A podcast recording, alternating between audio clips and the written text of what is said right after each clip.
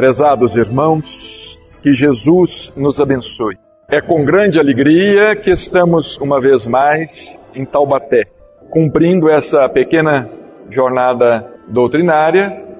Nós estivemos na sexta-feira em Caraguatatuba, ontem em Ubatuba, hoje de manhã em Taubaté, revendo amigos queridos, inclusive de outras cidades, cidades vizinhas, São José dos Campos, e logo após a nossa singela exposição, estaremos voltando para a nossa cidade, Uberaba.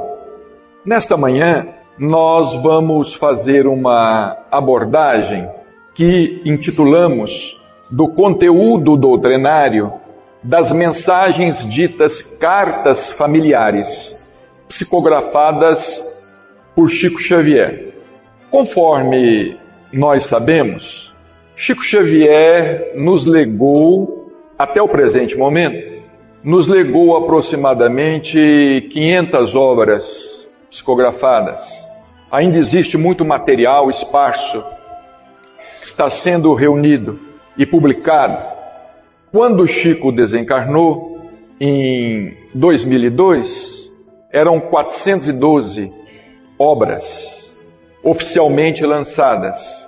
Na atualidade já passam de 460 e acreditamos que se o material esparso existente for reunido e publicado, facilmente se alcançará a marca das 500 obras psicografadas. Não que a quantidade seja tão importante, a qualidade é que deve ser colocada em destaque.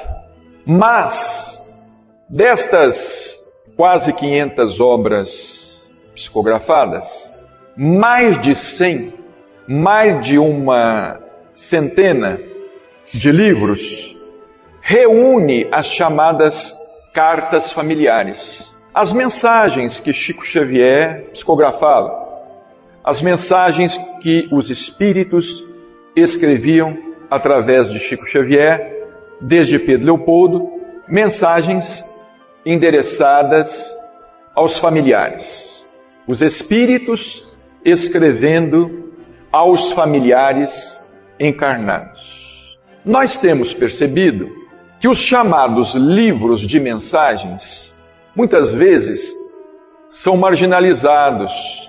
A leitura dos chamados livros de mensagens, o estudo das mensagens esparsas, esse estudo tem sido marginalizado por muitos de nós, mas encerram ensinamentos profundos e nos trazem informações muitas vezes mais objetivas, mais diretas do que aquelas informações que estão nos próprios livros de Emmanuel e de André Luiz. Não são meras mensagens de consolo, como muitos afirmam. Podem ser mensagens de conforto para os seus destinatários imediatos, digamos assim, mas são também mensagens esclarecedoras, porque são depoimentos pessoais. Nós não podemos nos esquecer de que no livro O Céu e Inferno, a quarta obra da codificação, no livro O Céu e Inferno, Allan Kardec incluiu na segunda parte uma série de comunicações, de depoimentos, de espíritos, digamos assim, comuns. Ele conversava com os espíritos, entrevistava os espíritos. Muitas vezes, lá na Sociedade Espírita de Paris, ele conversava com aqueles que haviam cometido suicídio, é, com aqueles que haviam desencarnado ainda excessivamente apegados aos bens materiais, com aqueles que haviam sido mendigos, mendigos conhecidos, que mendigavam pelas ruas, pelas ruas de Paris, porque é uma coisa curiosa, porque se nós ficássemos apenas com o depoimento dos espíritos superiores, nós não teríamos é, é, esta visão dos espíritos comuns como nós. Porque nós não somos mentores espirituais. Se alguém aqui se acha na condição de mentor, que, que me perdoe, não é? E que se apresente, se ache na condição de instrutor espiritual. Nós somos espíritos comuns, não é? Até, até prova em contrário, nós estamos aí lutando, caminhando e aprendendo é, com reais dificuldades, não é? Estamos ainda li, lidando com um karma muito pesado, com um karma muito difícil. Todos nós temos os nossos compromissos, não é, pessoais. Mas eu fui pesquisar, eu fui estudar estas, é, estes livros, mais de uma centena, os principais livros de Chico Xavier, os depoimentos destes jovens. E eu digo a vocês o seguinte: pessoalmente, eu tive a oportunidade de acompanhar ao vivo, digamos assim, a recepção destas cartas lá em Uberaba, porque residindo lá na cidade de Uberaba e frequentando durante, durante muitos anos a comunhão espírita cristã, o grupo espírita da prece, eu praticamente acompanhava também o drama. O drama daquelas mães, o drama daqueles pais, o drama daqueles irmãos, o drama daqueles filhos que iam procurar Chico Xavier em busca de uma mensagem psicografada. Porque, olha, eu vou dizer para vocês, a vida de Chico Xavier precisa ser melhor estudada por nós. A mediunidade de Chico Xavier precisa ser melhor estudada por nós. Ainda há pouco eu estava dando uma entrevista para um programa lá de São José dos Campos, Visão, Visão Espírita. Me perguntaram se a gente idolatra Chico Xavier. Não. A gente fala em Chico Xavier como fala em Bezerra de Menezes. A gente fala em Chico Xavier como fala em Eurípides Barçanufo. Nós falamos em, em Chico Xavier, como falamos em Madre Teresa de Calcutá, como falamos em Gandhi, como, Francisco, como falamos em Francisco de Assis. E quando nós falamos em Chico Xavier, eu não estou falando apenas no cidadão Francisco Cândido Xavier, eu estou falando naquilo que Chico Xavier representa, passou a representar. E é inegável que Chico Xavier é uma bandeira do Espiritismo. Eu costumo dizer que, para mim, a maneira mais fácil de falar de espiritismo para quem não é espírita é falar sobre Chico Xavier. Ele abre todas as portas. Se eu for falar de espiritismo para quem não é espírita, por exemplo, falar de Allan Kardec, eles vão falar assim: ah, quem que foi Allan Kardec? Onde é que ele viveu? Quem que é esse? Eu não conhecia Allan Kardec. O que, que ele fez? O que, que ele não fez? Agora, se eu falar Chico Xavier, o Brasil inteiro conhece católicos, espíritas, evangélicos, umbandistas, é, todos os meios, todos os segmentos. Então, quando eu quero falar de espiritismo sem falar em espiritismo, eu falo em Chico Xavier. Porque ele abre os corações, ele abre as portas. Então não é idolatria, é o que ele representa, é a mensagem que ele representa. E qual é a mensagem que ele representa? É a mensagem do Cristo. Essencialmente, é a mensagem espírita. E qual é a mensagem espírita? É do Evangelho redivivo é do Evangelho restaurado. O nosso tempo aqui é curto, porque esse estudo aqui é um estudo para três horas, é um estudo para três horas e meia, mas eu vou tentar aqui numa hora e meia, é, simplesmente, é, pesquisando em alguns livros, para a gente ver o que os Espíritos dizem a gente. Por quê? Porque a partir destas mensagens, eu tenho certeza, nós vamos ter uma visão diferente do mundo espiritual, do que é a vida depois da vida? O que é a vida além da morte do corpo físico?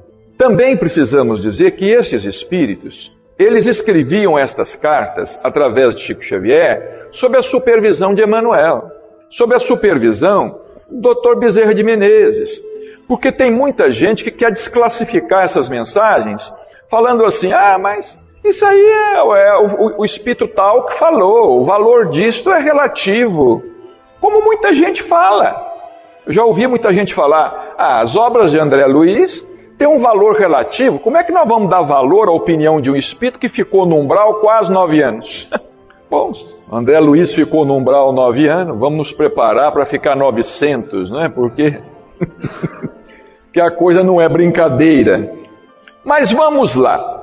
Vamos começar de leve. No livro Jovens, Jovens no Além, que foi um dos mais um, um dos mais famosos. Esse livro, para quem tem uma ideia, Jovens no Além, ele vendeu mais de 200 mil exemplares, este livro, constituído de mensagens de vários espíritos. Augusto César Neto, filho de Dona Yolanda César, que reside em São Paulo, eu acompanhei o drama de Dona Yolanda. Este moço, ele desencarnou numa praia, no litoral, ele teve um problema lá, ele era estudante e desencarnou de uma hora para outra, ela foi desesperada ao Chico Xavier em Uberaba, e para, que o filho mandasse a primeira mensagem, demorou muito tempo. Ela frequentou lá uns dois anos para que viesse a primeira mensagem. No depoimento dele, olha o que, que ele disse. Não acreditem que eu esteja fazendo cafonália ou anotando aqui alguma de Nostradamus. Olha a linguagem do jovem, valendo-se de, de uma gíria, né? Nem estou também com os macacos. O que, que ele quis dizer? Eu não estou nem muito à frente nem lá atrás. O negócio é que não há caras mortos. O pessoal e as patotas, o grupinho e as turmas estão aqui. Quer dizer, os jovens continuam jovens, com a sua vida jovem, do outro lado da vida, porque nem todo espírito desencarna e se mostra maduro do outro lado.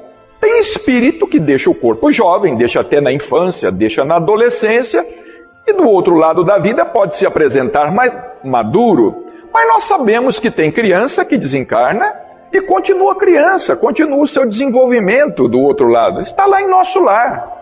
Está lá Dona Laura falando para André Luiz que às vezes ela recebe, ela recebia, porque agora está reencarnada, né? Já nem sei se desencarnou de novo, porque lá no capítulo 40 e 47 da obra, 48 da obra, a Volta de Laura, André Luiz narra a reencarnação de Dona Laura. Ela fala que quando recebia crianças em casa para cuidar, ela recebia bônus horas em dobro. Igualzinho aqui na Terra, né? Quem cuida de criança recebe em dobro, né? Os professores ganham em dobro, não é verdade? Olha como é que é a inversão. Nosso Lar, gente, é um livro futurista, é um livro fantástico. Ela recebia bônus hora em dobro quando ela recebia crianças em casa para cuidar. Ninguém sobe dando guinadas de foguete. Olha aqui, ninguém sobe. Quem desencarna não vai subindo assim, não. Para subir, para transcender, tem que ter evolução. Porque senão, quem desencarna João vai continuar sendo João. Não é? Nada contra os Joões, gente? Quem desencarna Carlos continua sendo Carlos. Vou citar meu nome aqui, né? Porque senão alguém vai falar assim, falou para mim. Quem desencarna Maria continua sendo Maria. Quem continua, desencarna Joana continua sendo Joana. Olha aí o João de novo, né? Nem os astronautas, porque os astronautas foram obrigados a voltar para manjar novas forças. Estamos como éramos, olha aqui, e ainda somos procurando caminhos de renovar. O que é a morte? A morte é deixar o corpo. Ontem alguém nos perguntou assim, Bacela, essa questão de corpo espiritual, quantos corpos espirituais nós temos? Eu disse, olha, eu só sei dizer a você que são vários. São vários corpos espirituais. Nós temos o corpo físico, os que nós conhecemos, é o chamado corpo físico. Temos o, o perispírito temos o corpo mental, alguns falam a respeito do corpo supramental, mas certa vez Chico Xavier falou conosco a respeito de sete corpos espirituais. Ele falou assim: Mas quer dizer que do outro lado a gente perde o perispírito? Eu falei: Escuta, nós perdemos o perispírito aqui. O que, que a palavra perispírito significa? Perispírito, segundo Allan Kardec, é um corpo do espírito. Nesse sentido, o corpo físico é perispírito. Ele também é um corpo do espírito. O perispírito propriamente dito é mais o envoltório do espírito. Qualquer corpo espiritual é perispírito. Terminologia, fica à vontade quem quiser. Todo corpo espiritual é perispírito, porque é envoltório do espírito. O meu corpo físico, se eu quiser chamar, como o doutor Inácio fala, né? que o meu corpo físico é a parte mais densa do meu perispírito. É a parte mais concreta, é a parte mais material do meu perispírito. Porque o meu corpo físico, ele é formado a partir dessa matriz, que é o corpo espiritual, não é? que é chamado MOB, o modelo organizador biológico, mas este é um outro assunto. Neste mesmo livro, Carlos Alberto da Silva Lourenço, eu me lembro muito deste espírito e da família dele. Ele, ele, ele tinha um apelido chamado Tato. Tato. Carlos Alberto da Silva Lourenço. Escrevia para a mãe dele, a dona Dirce, uma mulher que tinha ficado arrasada com a desencarnação do filho. Ele escreveu várias mensagens através de Chico Xavier. Numa delas ele diz o seguinte: Quando eu sarar da saudade, que é angústia e doença, vou estudar. Olha aqui, vai estudar onde? No plano espiritual, gente. Tem escolas no plano espiritual. Uma coisa que sinceramente eu não entendo os, os espíritas. Eu não entendo nós, uma coisa sinceramente. A gente vive falando que a vida na Terra é cópia imperfeita do mundo espiritual. Quando a gente fala que no mundo espiritual tem escolas, universidades, muita gente duvida. Muita gente duvida. Quando a gente fala que no plano espiritual tem. É como os espíritos falaram através do Chico. Eles disseram assim: tudo que vocês têm aí, nós temos aqui. Mas nem tudo que nós temos aqui, vocês têm aí. Porque ainda vai chegar. Por isso que o doutor Inácio escreveu: A vida viaja na luz. Eu me lembro do Chico contar um caso muito interessante. Quando ele estava psicografando nosso lar, vocês se lembram quando surgiram aquelas primeiras antenas parabólicas, que eram grandes, pesadas, redondas, pesadonas, né? Quando essas antenas chegaram lá em Uberaba, as primeiras antenas, o Eurípides ganhou uma antena de um amigo de São Paulo. E um amigo foi instalar a antena para ele, em cima da casa dele. Então esse amigo estava instalando a antena parabólica. E o Chico estava lá dentro do quartinho dele trabalhando. De repente o Chico sai, do, sai para o quintal, olha para cima assim da casa e estava aquele, aquele rapaz lá instalando a antena. Aí o Chico, aquele jeito dele de mineiro, né? Uai, meu filho, o que, que você está fazendo aí em cima dessa casa? Aí o amigo falou assim: Ah, Chico, eu estou aqui tentando captar o sinal do satélite com esta antena parabólica que o Eurípides pediu para mim instalar para ele. Aí o Chico, uai meu filho, como é que você faz isso? Captar o sinal do satélite? Aí o rapaz respondeu para ele, ó oh, Chico, essa mediunidade é minha, não é sua não. Eu me lembro dele, o Hamilton, porque o Hamilton tem mais ou menos a minha idade. ainda está lá em Uberaba. O Hamilton que estava lá em cima da casa. Ó, oh, Chico, essa mediu... ele era muito assim, um rapaz, não media as palavras. Imaginem vocês falar isso para o Chico. Essa mediunidade eu que tenho, você não tem ela não. Aí o Chico sorriu muito e falou assim: Olha, pois eu vou te contar uma coisa. Quando eu estava psicografando nosso lar, chegou numa determinada altura do livro, eu comecei a achar que eu estava sendo mistificado. E a psicografia parou. E o livro não seguia adiante. Para resolver aquele assunto, Emanuel e André Luiz vieram certa noite, me tiraram do corpo e me levaram para me mostrar a cidade, para ver que a cidade era real, para mim continuar escrevendo o livro. E eu vou te dizer, já naquela época, na década de 40, todas as, as casas de nosso lar já tinham essas antenas. Todas as casas de nosso lar já tinham essas antenas. Agora veja bem, televisão no mundo espiritual. Mas a gente vê lá em nosso lar TV de plasma, com uma antecedência muito grande. A gente vê lá em nosso lar o telão, com uma antecedência muito grande. André Luiz fala a respeito da TV de plasma, fala a respeito do telão, fala a respeito de um punhado de coisa. Lá em nosso lar tem até rádio, vocês se lembram daquela rádio? Moradia. Então, na verdade, é o seguinte: o que chega na terra vem no mundo espiritual e chega aqui com atraso. Porque o mundo espiritual é o futuro. Literalmente é o futuro de todos vocês que vão desencarnar. Não é?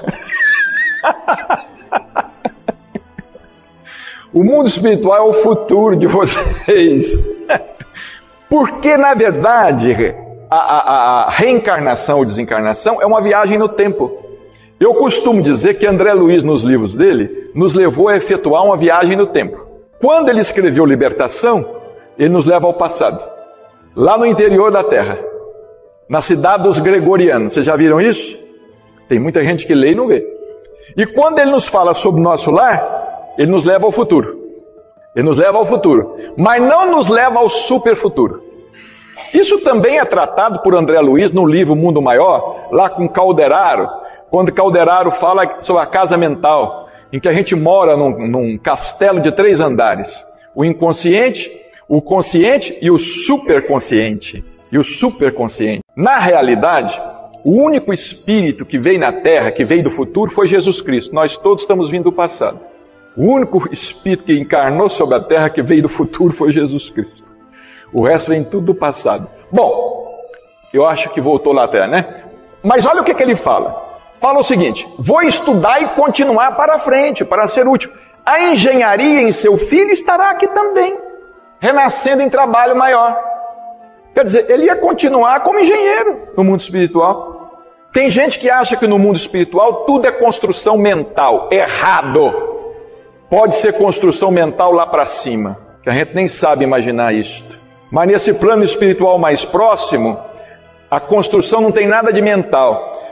A construção é como na terra. Eu pergunto para vocês, aqui sobre a terra também não é tudo mental? Primeiro a gente concebe como? Mentalmente. E depois como é que toma forma? Mãos. Tem que trabalhar.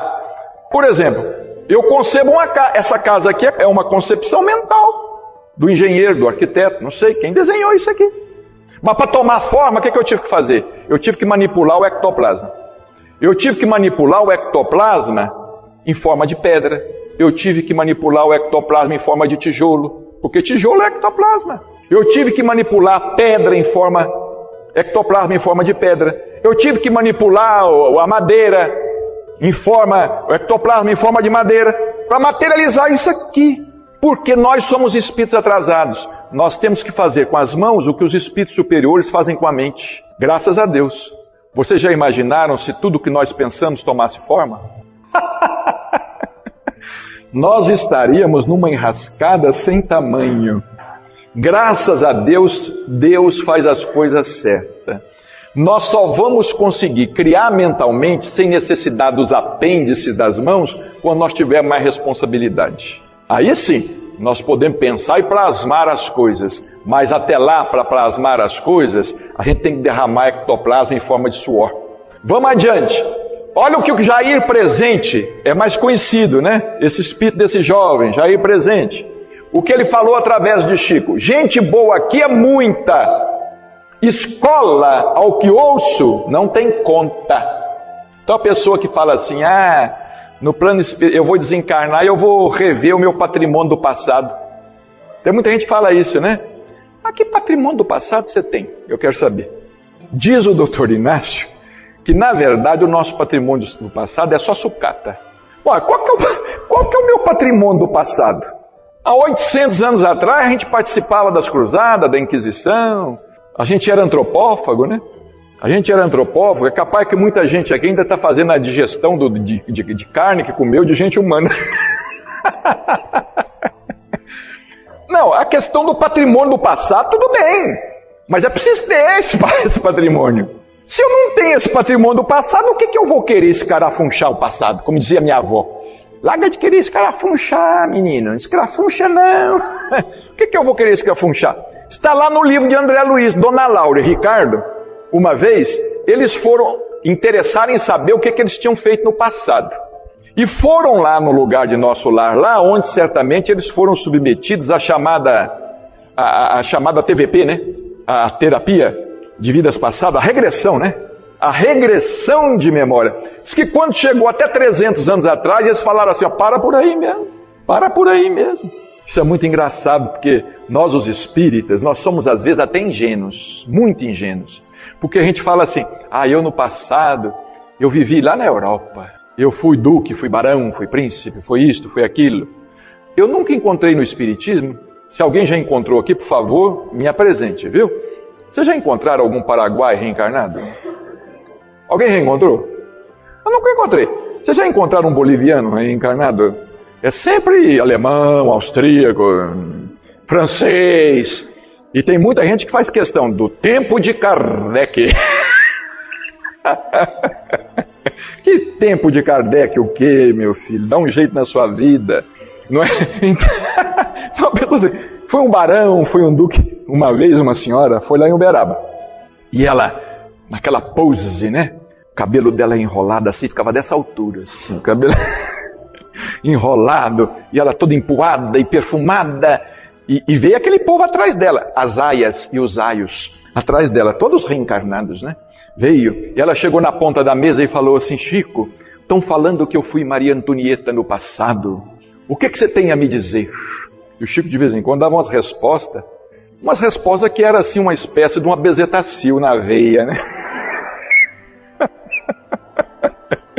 era uma verdadeira bezetacil na veia, mas era para livrar a pessoa da obsessão.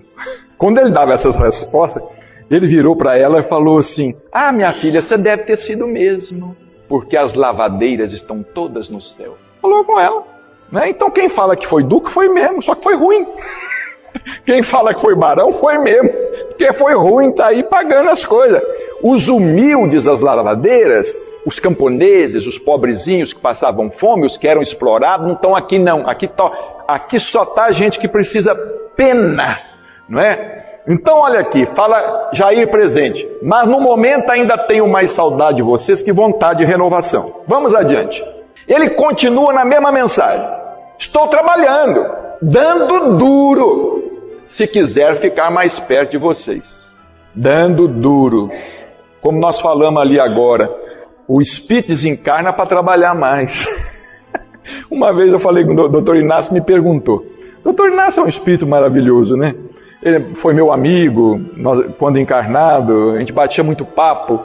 Um dia ele falou comigo assim: Meu filho, você sabe para que, que você está evoluindo? Eu falei: Não, doutor, para que, que eu estou evoluindo? Ele falou assim: Para morrer crucificado. Porque o espírito, à medida que evolui, é como Cristo. Ele passa, ele passa de, a se sacrificar por aquelas humanidades, por aqueles espíritos que estão em evolução primária. Ele reencarna em tarefa, reencarna em missão e sofre. Reencarna como Sócrates e bebe cicuta. Reencarna como Gandhi e leva um tiro e morre. Reencarna como Madre Teresa de Calcutá, não morre assassinada, mas morre toda encarquilhada, velhinha, de tanto sacrifício, de tanta maceração. E vai por aí afora. Ninguém evolui para ser anjo simplesmente e ficar na beatitude. A gente reencarna para assumir maior responsabilidade perante a criação divina. Nós evoluímos para assumir maior responsabilidade perante a criação divina. Só que o que para nós é um sacrifício muito grande, digamos assim, para aqueles espíritos é gozo, é prazer, é forma de se realizar mais. Coisa que a gente não tem nem cabeça para entender. Bom, e ele continua falando assim: que há muita gente aqui apenas procurando sacudir a carola, não tenham dúvida. É muita gente do contra. E eu imaginei que eu ia ficar livre desse pessoal. no mundo espiritual. É muita gente do contra. Se fosse pessoa de força religiosa, diria muita gente anticristo, até no plano espiritual. Gente, se a desencarnação resolvesse os nossos problemas existenciais, era só desencarnar. Tem espírito que não acredita na reencarnação? Pode. Como é que faz isso? Como é que um espírito pode não acreditar na reencarnação? Eu gostaria que vocês fossem para casa hoje Quer dizer, nós todos fôssemos para casa hoje. Eu tô, não estou me colocando no meio porque eu estou com isso na cabeça tem muito tempo. Mas eu gostaria que nós todos fôssemos para casa hoje pensando nisso. Como é que um espírito no mundo espiritual não acredita na reencarnação? Não aceita a reencarnação? Ele está no mundo espiritual, será que ele tem lembrança da terra? Porque se ele tem lembrança da terra, ele não faz aquele, aquela comparação, bom, eu estava na terra, agora estou aqui. Eu não estou no céu e nem no inferno. Onde é que eu estou então? Não é confuso isso? Não é curioso isso? Não é interessante isso? Tem muito espírito, como diz até o budismo, tem muito espírito que vive dormindo, desencarna dormindo, vai ao mundo espiritual, fica dormindo e reencarna dormindo, não tem noção. Qual que é o objetivo da vida? O objetivo da vida é o espírito reencarnar com consciência, viver com consciência, desencarnar com consciência, para poder reencarnar com consciência. Esse é o objetivo da vida. A gente tem uma consciência plena. Vadi Abrão Filho, Vadizinho, escrevendo aos pais, olha o que, que ele fala. As trevas são quadrilhas de irmãos que fogem de Cristo. As trevas são quadrilhas que fogem de Cristo, não quer nada com Jesus Cristo, é contra Jesus Cristo. Não temos laços para tolher-lhes os movimentos, porque Deus nos fez livres. Então os espíritos têm livre-arbítrio. No plano espiritual continuam tendo livre-arbítrio, mas temos a luz do conhecimento para distribuir. As trevas são quadrilhas de irmãos que fogem de Cristo. Tem muita gente que combate o Cristo até hoje. Combate de uma forma direta ou de uma forma indireta. Por exemplo, é, não vou dizer todos, generalizar todos, mas sempre que acontece um escândalo qualquer envolvendo a fé, isso conspira contra a crença religiosa e leva muita gente ao materialismo. A televisão esses dias mostrou aí uma questão de um pastor evangélico, não sei se vocês viram, com milhões e bilhões e muito dinheiro e aquela coisa toda, e um, um absurdo. Isso só pode acontecer, infelizmente, vocês me desculpem, eu sou brasileiro, mas isso só pode acontecer em país de terceiro mundo, né? Porque não é possível. Uma coisa que não é investigada pela Polícia Federal, que não é alvo de investigação séria, porque é muita gente, isso dá voto, isso dá voto, essa, é esta questão, não é? Vadi Abrão Filho, olha que coisa maravilhosa que esse Espírito fala aqui. Estamos na condição de trabalhadores de Jesus nos dois lados da existência na terra. Os homens cavam daí para cá os espíritos desencarnados que procuramos o apoio e a inspiração do Cristo, cavamos daqui no rumo de vocês. O túnel luminoso está sendo construído. Qual que é o túnel luminoso? É o túnel da mediunidade. É o túnel desse contato que um dia há de se fazer natural entre as dimensões. Olha que imagem maravilhosa. Os espíritos cavando de lá para cá. E nós cavando de lá pra, daqui para lá para ver se a gente se encontra no meio do caminho, para ver se nós nos encontramos no meio do caminho e faz um túnel entre essas duas dimensões diferentes. Porque sobre a terra a mediunidade ainda está sendo construída. Nós poderíamos dizer a vocês que o médium por excelência sobre a terra, que representou o futuro da raça, foi Chico Xavier. Que Herculano Pires falava de homem psi, quer dizer, o homem do futuro, em Chico Xavier, a mediunidade era natural. Natural.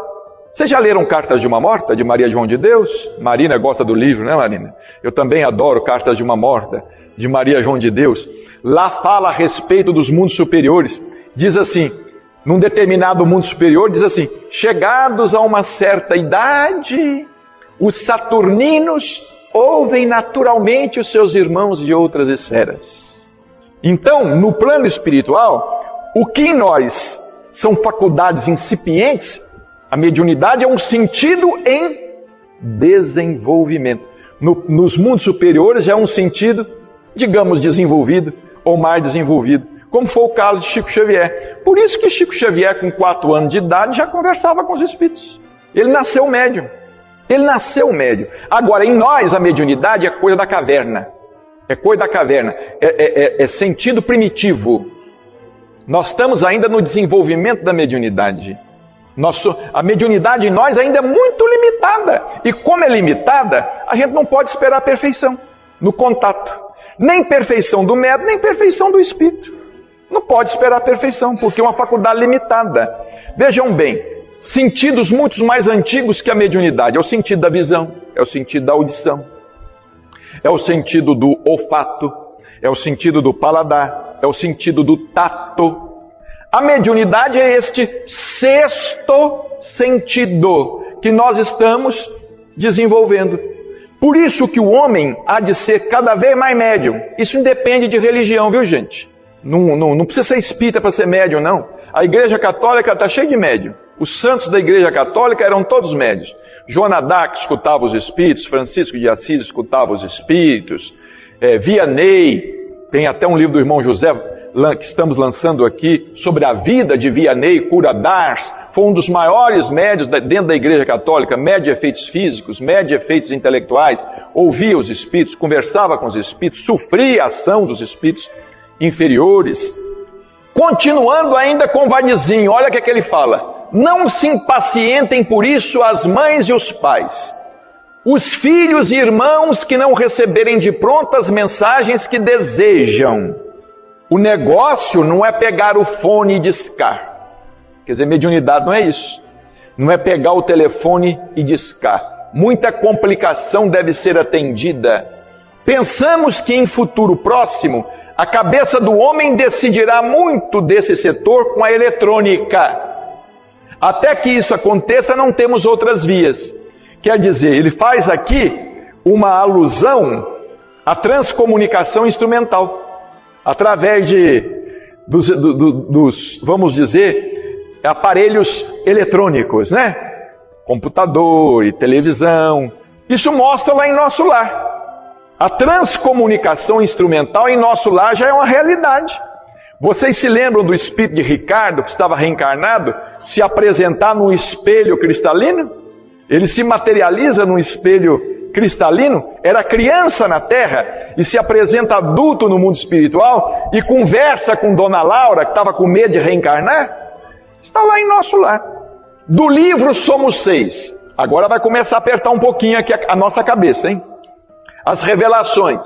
Essa mensagem de Volkmar Carvalho dos Santos. Essa moça, ela desencarnou no incêndio Joelma. Vocês se lembram? Alguns se lembram, né? Os mais novos aqui não se lembram, mas ouviram falar. Naquele incêndio do prédio Joelma em São Paulo. Ela desencarnou lá. Olha o que, é que ela fala. Ela desencarnou queimada. É preciso haver atravessado a existência terrestre quase que em serviço absoluto de espiritualização, para que o nosso envoltório sutil, o que é o envoltório sutil? É o perispírito. Para que o nosso envoltório sutil não seja assinalado pelas impressões da morte. Aqui surpreendemos companheiros, muitos que passam ainda por minucioso tratamento de plástica regenerativa.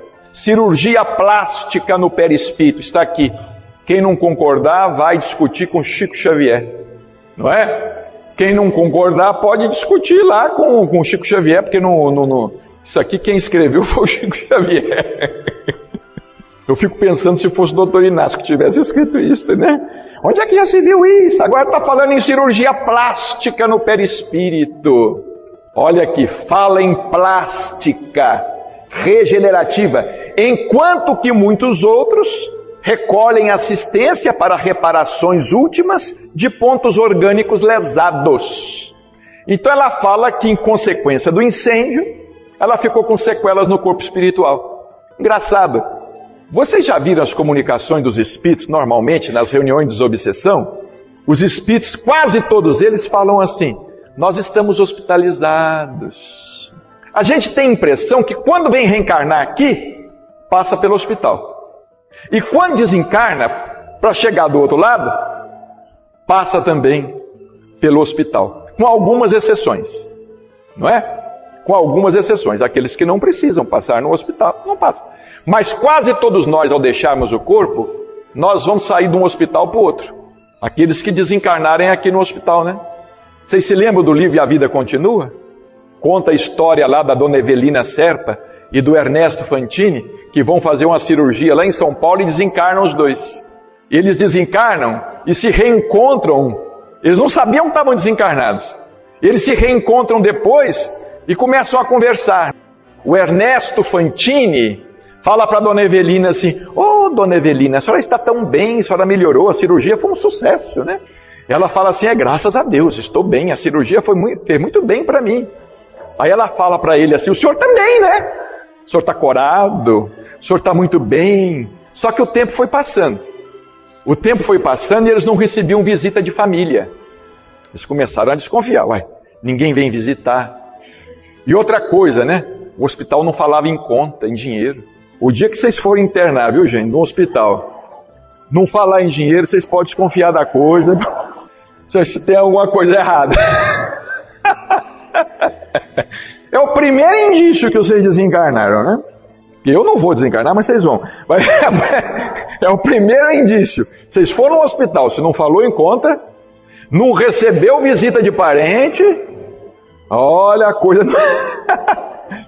E eles começaram a desconfiar por conta disso, porque a continuação da vida era tão natural, a outra vida era tão natural, que eles não notaram nada de diferente. E aqui vocês me permitam fazer uma brincadeira, né? Eles olhavam para o corpo assim. Por que se a gente depois da morte olhasse para o corpo e falasse assim, ah, tá faltando um pedaço? a gente podia desconfiar, né? Oh, desencarnei, tá faltando um pedaço. Mas eles olhavam para o corpo, estavam inteiros.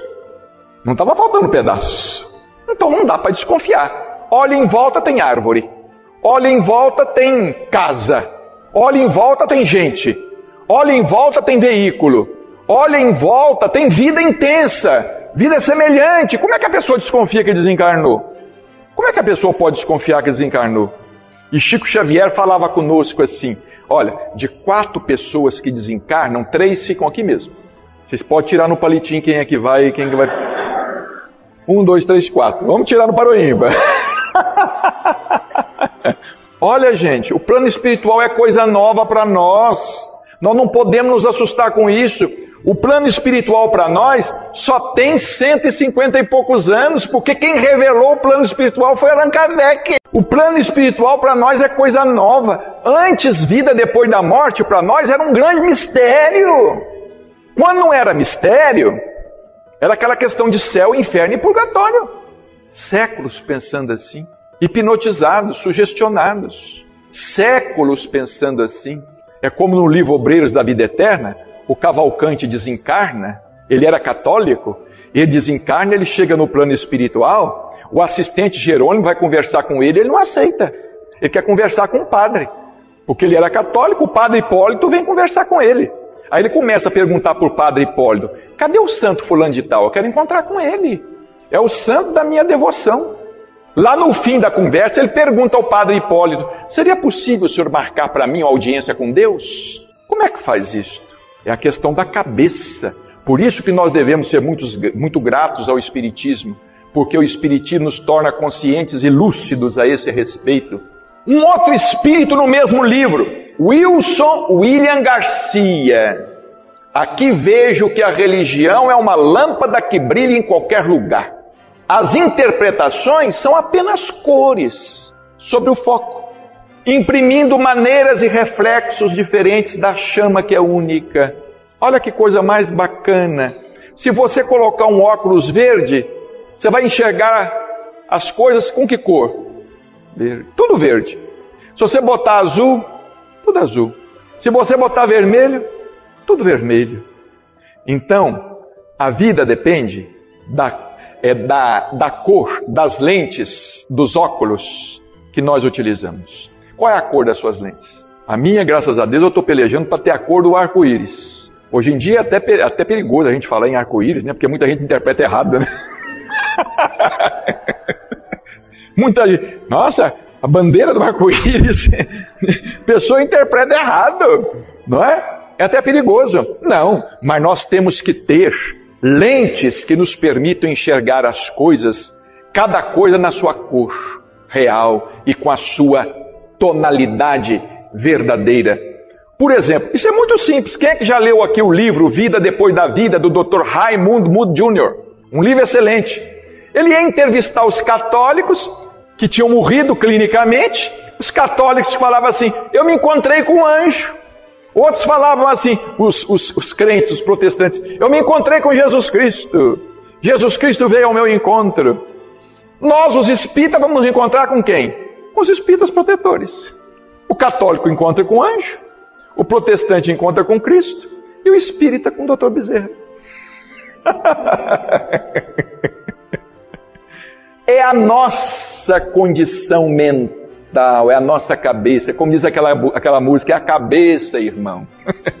é a cabeça, irmão. É por isso que a gente tem que ter a cabeça assim bem aberta para a gente entender as coisas, porque senão nós vamos sofrer influência da nossa cultura. Como diz o doutor Inácio, tem muito espírita pensando com a cabeça do católico. Ele fala isso para nós. Ele fala assim: para muitos espíritas, nosso lar é o céu. E outra coisa curiosa, vocês podem ler nosso lar, permitam-me a expressão, de cabo a rabo. Vocês podem ler o livro Nosso Lar de capa a capa. Não tem uma palavra que fala que a cidade Nosso Lar é espírita. Eu desafio aqui. Está lançado o desafio. Um milhão de dólares que eu não tenho para pagar. tem uma página que fala que a cidade Nosso Lar é espírita? Cidade evoluída não é espírita, não, gente. É o que nós falamos na televisão ali agora mesmo. No mundo agora, cada vez mais, vai, vai ter cada vez menos espaço para as religiões formalizadas. Daqui para frente, com a graça de Deus, vai haver cada vez mais espaço para a religiosidade. Daqui para frente, cada vez mais, como diz o doutor Inácio, com a graça de Deus, vai haver espaço para a interioridade. É como Emmanuel fala no prefácio do livro Nosso Lar. Nós precisamos do espiritualismo e precisamos do espiritismo, mas precisamos muito mais de espiritualidade. Então a história não é ser espírita, kardecista, ou chiquista, ou católico, ou, ou, ou umbandista, ou budista. A história é você ser bom, é você ter amor no coração, é você ter humildade é o Evangelho está no seu coração sem rótulo, porque o amor não tem rótulo. Agora, graças a Deus, nós estamos no Espiritismo, porque o Espiritismo nos permite esta abertura. É a doutrina da fé raciocinada. Chico Xavier dizia assim: Eu não acredito que nós, os espíritas, um dia sejamos os tais. Eu acredito que nós estamos evoluindo de encontro às demais religiões, para que um dia formemos com, todo, com todas elas o cristianismo total. Porque não tem que ser só um rebanho, só um só pastor. Posso dizer a você, mamãe, outra coisa aqui, nas mensagens que eles falam que são só de consolo e não leem. Porque eu vou dizer a vocês uma coisa. Eu tenho me visto assim, eu tenho me visto assim muito alvo né, como médium e como espírita, eu tenho me visto muito alvo dos críticos espíritas. Mas eu vou dizer uma coisa para vocês: eu estou espantado com a ignorância dos críticos. Eu estou espantado o desconhecimento de Kardec. Eu estou espantado com o desconhecimento dos críticos da obra de Emmanuel e de André Luiz. Se estudar mais. Porque no Espiritismo não tem lugar para o achismo, não. Eu acho. Nós temos que nos basear naquilo que está escrito. Olha aqui, posso dizer a você, mamãe, que pensávamos em helicópteros que nos retirassem das partes altas do edifício.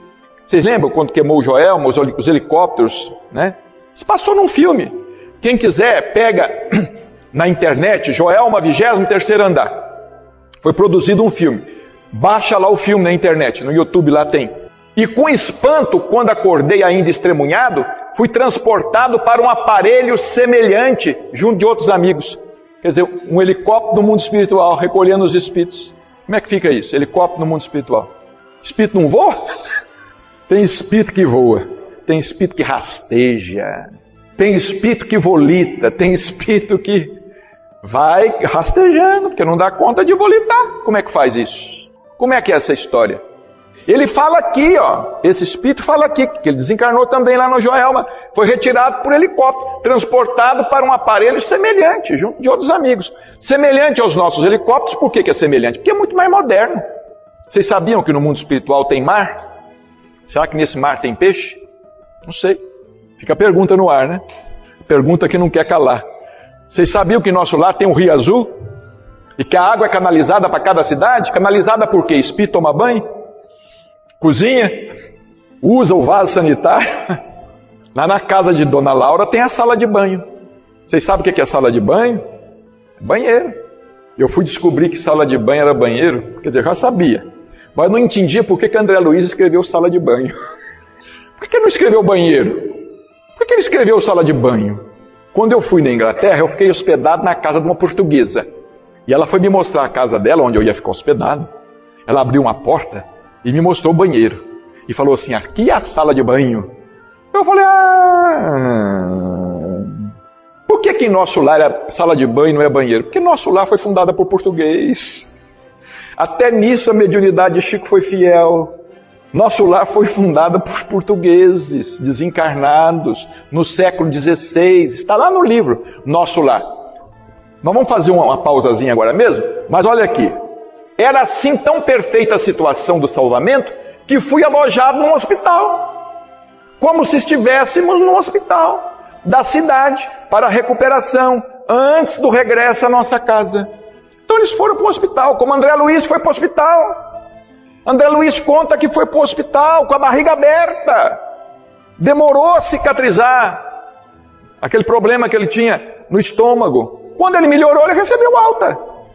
Quando ele recebeu alta, lá no mundo espiritual, ele era sem teto. Ele não tinha para onde ir. Sem teto, sem corpo, sem nada. Completamente despojado. Então Lísias falou com ele: oh, André, você pode morar com a gente lá em casa, não tem importância não. Isso aqui é outra coisa fantástica. Do livro Estamos no Além, olha, estamos citando as fontes, para ninguém falar que a gente está inventando. Estamos no Além. Colhemos a impressionante revelação de Sandra Regina Muniz. Olha aqui que coisa fantástica. Prestem atenção.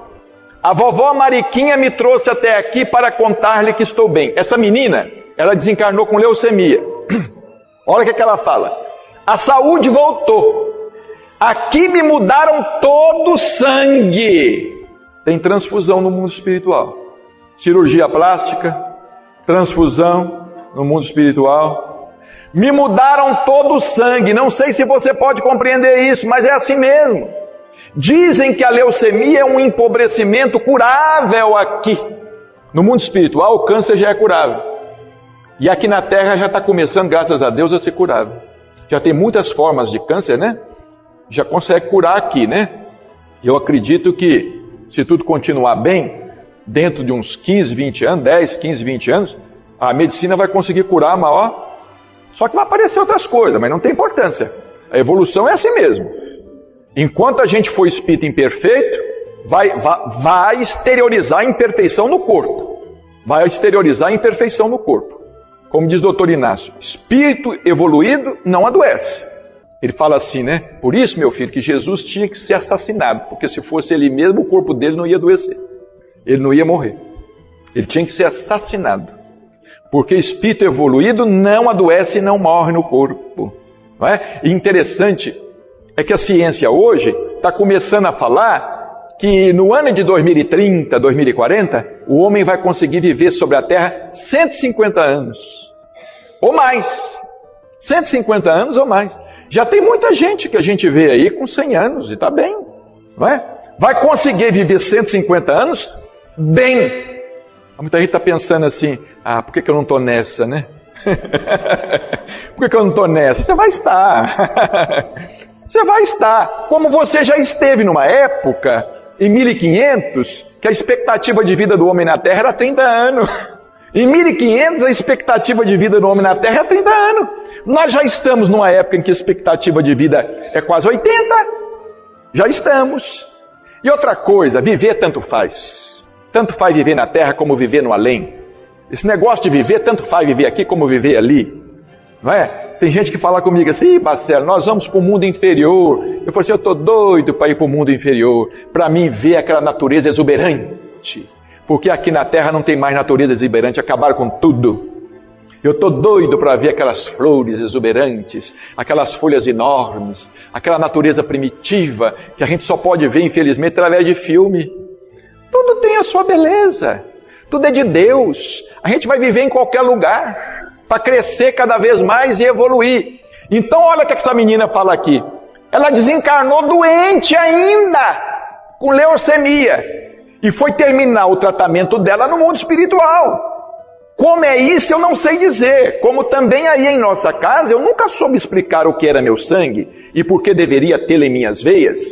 O assunto melhor é saber que já posso movimentar-me e saiba também que cresci. Cresceu. Porque no mundo espiritual o tempo é outro, é uma outra dimensão. A questão da matéria, do desenvolvimento, é outro. Isso aconteceu na medida de meu desejo interno de me fazer pessoa grande, a fim de auxiliar a mãezinha Sônia. Esta mensagem está no livro Estamos no Além, olha aqui, ó. Transfusão de sangue no mundo espiritual. Muita gente vai falar assim, Bacelo, mas sangue no perispírito? Gente, nós não temos palavras, terminologia. Nossa terminologia é pobre, nosso vocabulário é pobre. É algo que corresponde ao sangue. Os elementos figurados do sangue.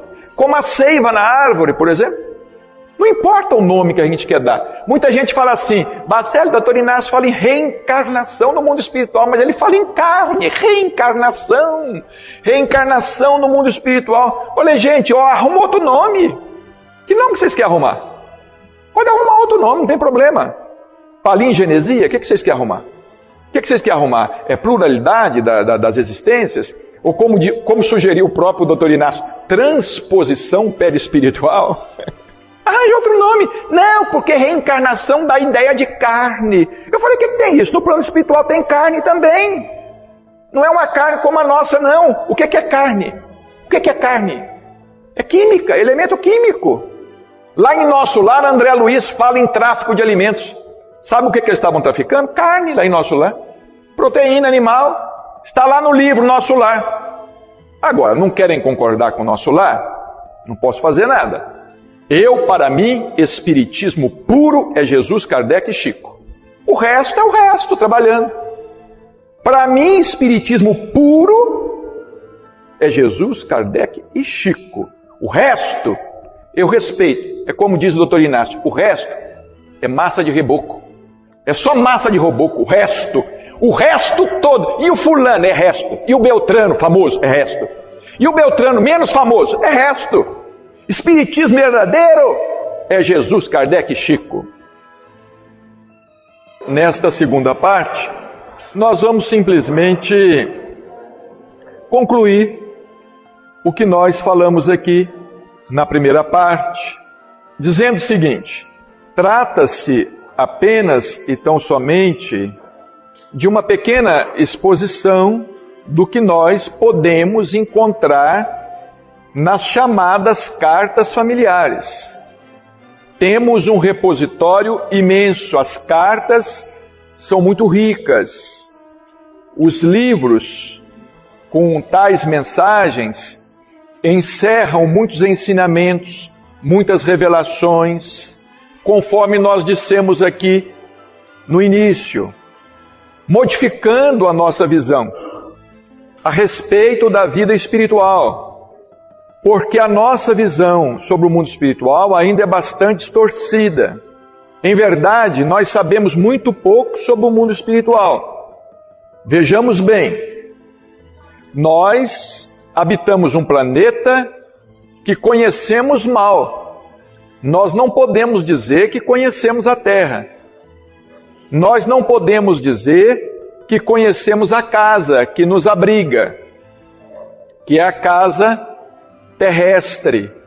Não conhecemos a vida na profundeza dos oceanos. Não conhecemos a vida nas cavernas subterrâneas da própria terra. Às vezes mal conhecemos a cidade na qual residimos. O nosso conhecimento em torno do mundo espiritual ainda é bastante precário. As informações sobre o mundo espiritual, elas têm nos chegado gradativamente de acordo com a nossa capacidade receptiva. Antes de Allan Kardec, nós praticamente nada conhecíamos sobre o mundo espiritual. Allan Kardec foi o descobridor do mundo espiritual. Vejamos bem, quando os portugueses descobriram o Brasil, inicialmente imaginaram que se tratava da descoberta ou que se tratasse da descoberta de uma ilha. Posteriormente, é que puderam constatar as dimensões continentais do país recém-descoberto. André Luiz está nos trazendo, ou nos trouxe, mais algumas informações sobre o mundo espiritual. Kardec não falou a respeito da existência de cidades no mundo espiritual. André Luiz nos revelou a existência de cidades no mundo espiritual. Nosso lar não passa de uma das milhares e milhares de cidades existentes no mundo espiritual. Muitos de nós achamos que só existe mundo espiritual no Brasil.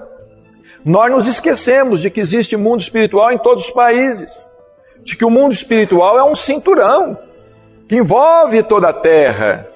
Nós nos esquecemos de que existe uma terra espiritual, que é esse cinturão que envolve a terra. Nos esquecemos da existência de muitas outras dimensões. Nós somos espíritos que estamos acordando agora de um sono milenar. E vejamos bem, em nossas elucubrações a respeito do mundo espiritual, é natural por vezes que nós venhamos a nos enganar. Nós não somos instrumentos perfeitos, instrumentos mediúnicos perfeitos. Na mediunidade, a questão da filtragem é muito grave, é um assunto muito sério. A questão da sintonia. Por isto é que nós afirmamos que para nós, Espiritismo é Jesus, Kardec e Chico Xavier, porque Chico Xavier é o instrumento mediúnico mais confiável. É o instrumento mediúnico mais confiável. Não obstante, nós não quisemos com isto desmerecer o trabalho de outros médiuns, de outros espíritos, de outros companheiros, de outros pesquisadores, de outros investigadores, encarnados e desencarnados. Existem encarnados também que estão pesquisando o mundo espiritual. E essas pesquisas em torno mundo espiritual, elas não se restringem ao espiritismo. Essas pesquisas estão acontecendo no mundo inteiro. Existem cientistas que estão pesquisando a vida além da morte que nada sabem do espiritismo. Não conhecem Kardec, não conhecem Chico Xavier, nada sabem sobre Espiritismo. Cientistas, físicos, matemáticos, biólogos, astroquímicos estão pesquisando a reencarnação, estão pesquisando o perispírito, a existência do corpo espiritual, estão pesquisando as diferentes dimensões, os físicos, a física quântica, são tantos os, os cientistas notáveis que no mundo todo estão pesquisando, nos Estados Unidos, na Inglaterra, na Alemanha, em vários países, em toda parte do mundo. Não somos nós apenas que estamos com a verdade, não. Nós estamos aí, mas nós não somos melhores do que os outros nós temos uma doutrina maravilhosa, porque o Espiritismo é uma doutrina que, através do seu tríplice aspecto, nos coloca em contato com qualquer ramo do conhecimento humano. O Espiritismo, ele dialoga filosoficamente, dialoga doutrinariamente, ele dialoga sem problema nenhum com a sociologia, com a psicologia, com a física, com a biologia, com a genética, com o evolucionismo, sem problema algum, sem problema nenhum. Nós dialogamos tranquilamente com o Antigo Testamento, com o Velho Testamento, dialogamos tranquilamente com o Novo Testamento, nós dialogamos tranquilamente com o Alcorão, dialogamos tranquilamente com o hinduísmo, com os livros do hinduísmo, com o Bhagavad Gita, com os Vedas, com o Mahabharata, ou seja, com qualquer livro que encerre uma filosofia religiosa, nós dialogamos tranquilamente, porque o Espiritismo está em a natureza. O Espiritismo está em toda parte. Nós vamos concluir os nossos estudos. Esta mensagem de um médico, José Murilo Neto. Vejamos o que ele disse através de Chico Xavier. Muitos poucos se deslocam do plano físico em demanda de regiões mais elevadas. Muitos poucos se deslocam da Terra, do plano físico, em demanda de regiões mais elevadas, ou seja, poucos de nós teremos condições, ao desencarnar, de nos dirigirmos a dimensões superiores. É por este motivo que quase sempre nós temos conosco os nossos familiares desencarnados próximos. Por este motivo que a esposa costuma sentir a presença do esposo dentro de casa e vice-versa. A filha sente a presença do pai ou da mãe e vice-versa. Os familiares sentem a presença dos familiares, os amigos sentem a presença dos amigos. Existem casas no mundo espiritual. Por exemplo, aqui existe esta casa, este centro espírita.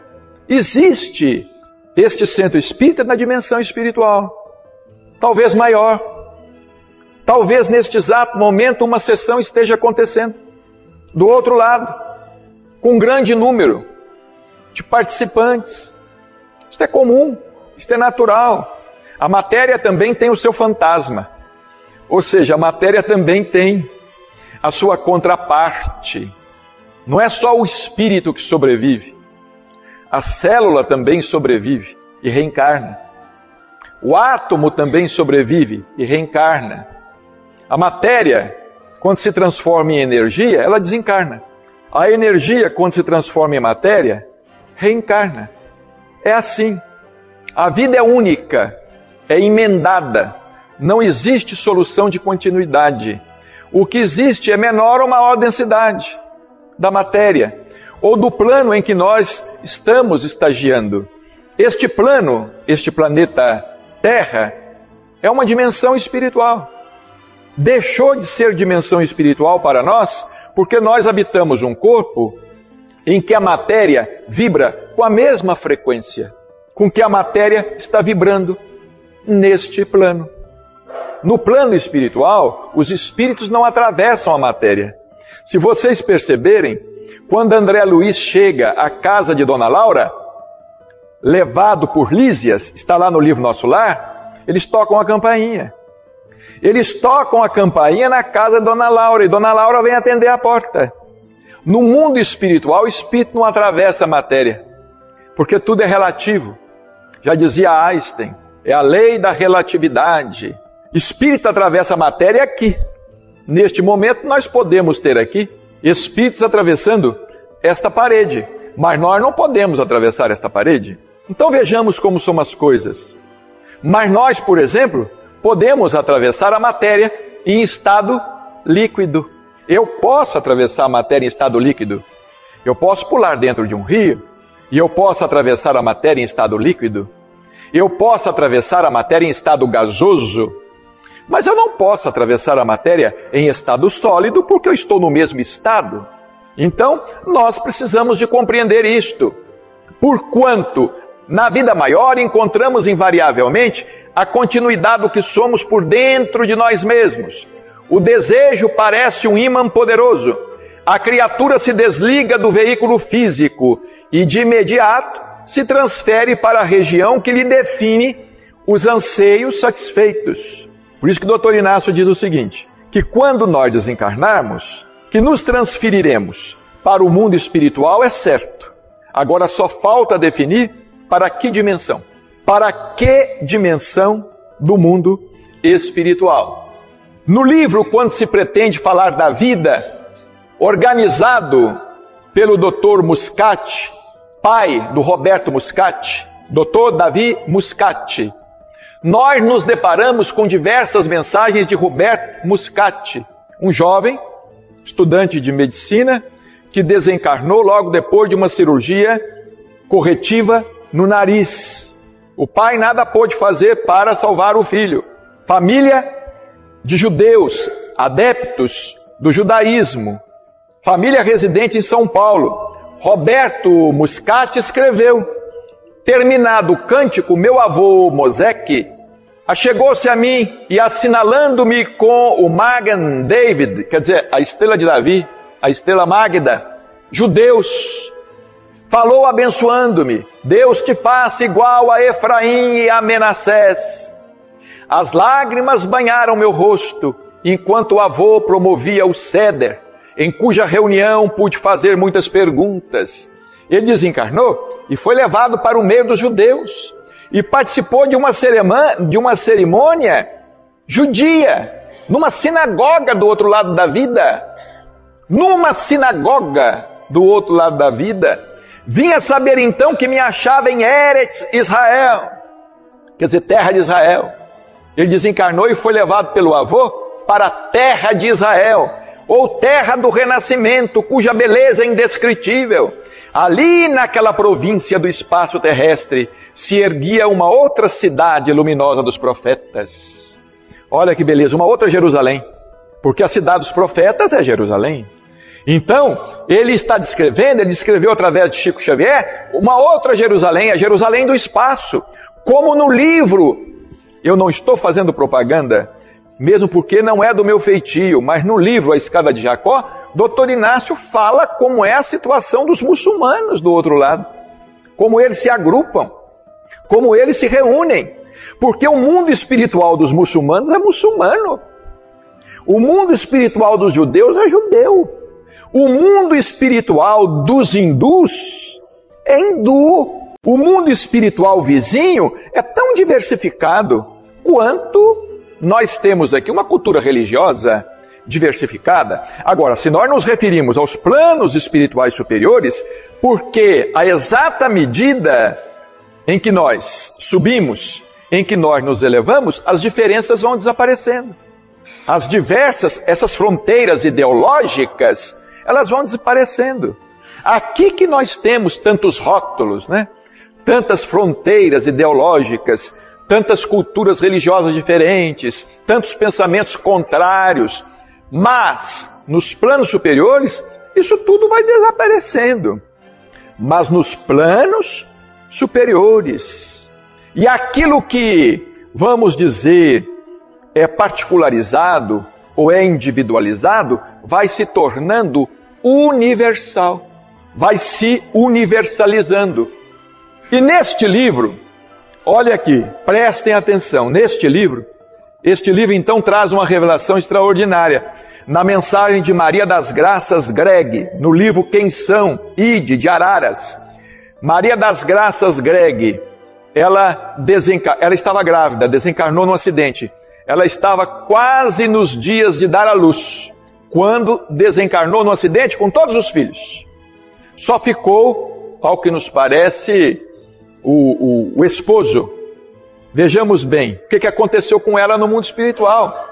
O filho que estava no ventre dela também desencarnou. Ela estava nos dias dar luz, de oito para nove meses já. Achava-me dopada por medicamentos ou forças que até hoje não sei explicar e senti perfeitamente que uma cesariana se processava. Fizeram nela uma cesariana no mundo espiritual. Por quê? Por que fizeram nela uma cesariana no mundo espiritual? Porque o corpo espiritual também engravida. Porque se não houver a gravidez perispiritual, não existe a gravidez física.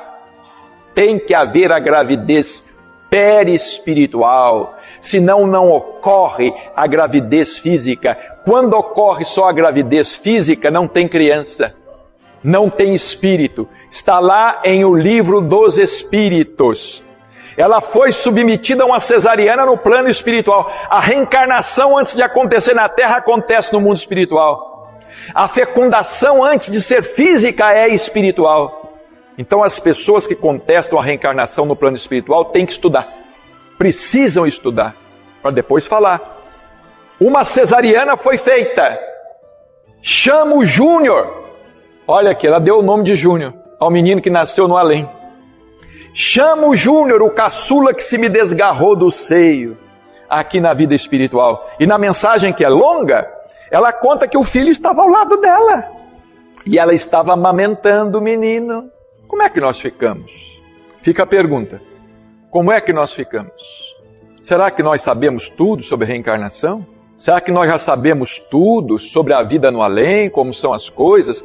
Nós vimos aqui, olha, nesta exposição, falamos sobre transfusão de sangue, falamos sobre cirurgia plástica, falamos sobre cesariana no plano espiritual, falamos sobre gravidez perispiritual.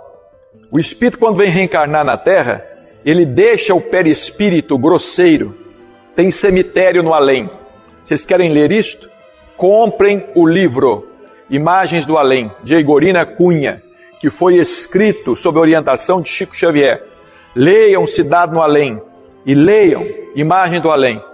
Alguém me diz assim, Marcelo, quer dizer que então morre do outro lado de novo? Nós temos tanto pavor da morte que a gente não quer morrer outra vez, né? Só que não basta morrer só aqui, ainda vou ter que morrer do outro lado. Doutor Inácio fala, sim, você vai morrer uma vez, duas vezes, três vezes, quatro vezes, cinco vezes. Enquanto você tiver corpo, você vai morrer. Para perder o corpo. Porque, como diz irmão José, o espírito puro é o puro espírito. Não pode ter corpo. Se tem corpo, tem que perder. O espírito puro não pode ter limites. O espírito puro, ele não tem tamanho, ele não tem sexo, ele não tem cor, ele não tem raça. Espírito puro é espírito puro. Enquanto a gente tiver corpo que nos delimita, nós vamos dizer assim, viver numa situação de personalismo. Numa situação de personalismo. Nós precisamos nos impessoalizar ao máximo. Espírito superior não tem nome. Qual era o nome de Jesus? Ninguém sabe. Jesus não tinha nome. Ele teve nome para nós. Mas quando Isaías fala a respeito de Jesus, deu a ele o nome de Emanuel. Emanuel significa o que? Deus conosco. Então Jesus sobre a terra significava Deus conosco. Jesus não tem nome. Certa vez, o pai de Chico Xavier perguntou a ele: Chico, você que vive tanto conversando com os espíritos e fala tanto em Jesus, qual será o nome de Jesus no céu? O pai de Chico perguntou. Aí o Chico respondeu: Ah, meu pai, eu penso que o nome de Jesus no céu é alegria, porque todos os que sofrem sobre a terra vivem esperando por Ele. Então, para mim, o nome de Jesus no céu é alegria. Quando os anjos anunciam o nascimento de Jesus, eles dizem: Eis que vos trago uma boa nova, que será de grande alegria para todo o povo. É que hoje vos nasceu na cidade de Davi. Vai falando, não é? Então, isso tudo é muito interessante. Neste nosso estudo rápido, o nosso objetivo foi trazer aqui uma visão panorâmica uma visão rápida do que os espíritos têm nos revelado através da mediunidade de Chico Xavier, o que eles nos revelaram. A obra aí está. São quase 500 livros à nossa disposição. Uma obra que não deve ser apenas lida, uma obra que precisa ser estudada com atenção, com uma caneta na mão, um marca-texto, riscando, meditando, comparando, cotejando com a codificação. Mas nós precisamos de parar de dizer uma coisa. Ah, mas isto não existe em Kardec. É claro que não. Então nós vamos ter essa arrogância de dizer que está tudo em Kardec? Se estiver tudo em Kardec, por favor que a TV me filme bem neste momento. É pouco. É muito pouco. Se toda a doutrina estiver em Kardec, é pouco, é muito pouco. Nós temos em Kardec os princípios básicos da doutrina espírita. Porque Allan Kardec nos trouxe a primeira palavra, mas não a última. Porque em matéria de espiritismo, a última palavra nunca será dada. Porque o dia que se disser a última palavra em matéria de espiritismo, significará que ela é uma doutrina ultrapassada e, portanto, não poderá ser aquele consolador que Jesus nos prometeu. Quando João escreveu em seu evangelho: E eu vos enviarei o consolador para que fique eternamente convosco. Para que o Espiritismo seja o consolador e fique eternamente conosco, há de ser uma religião dinâmica que não tenha medo da verdade. Que Jesus nos ampare hoje e sempre.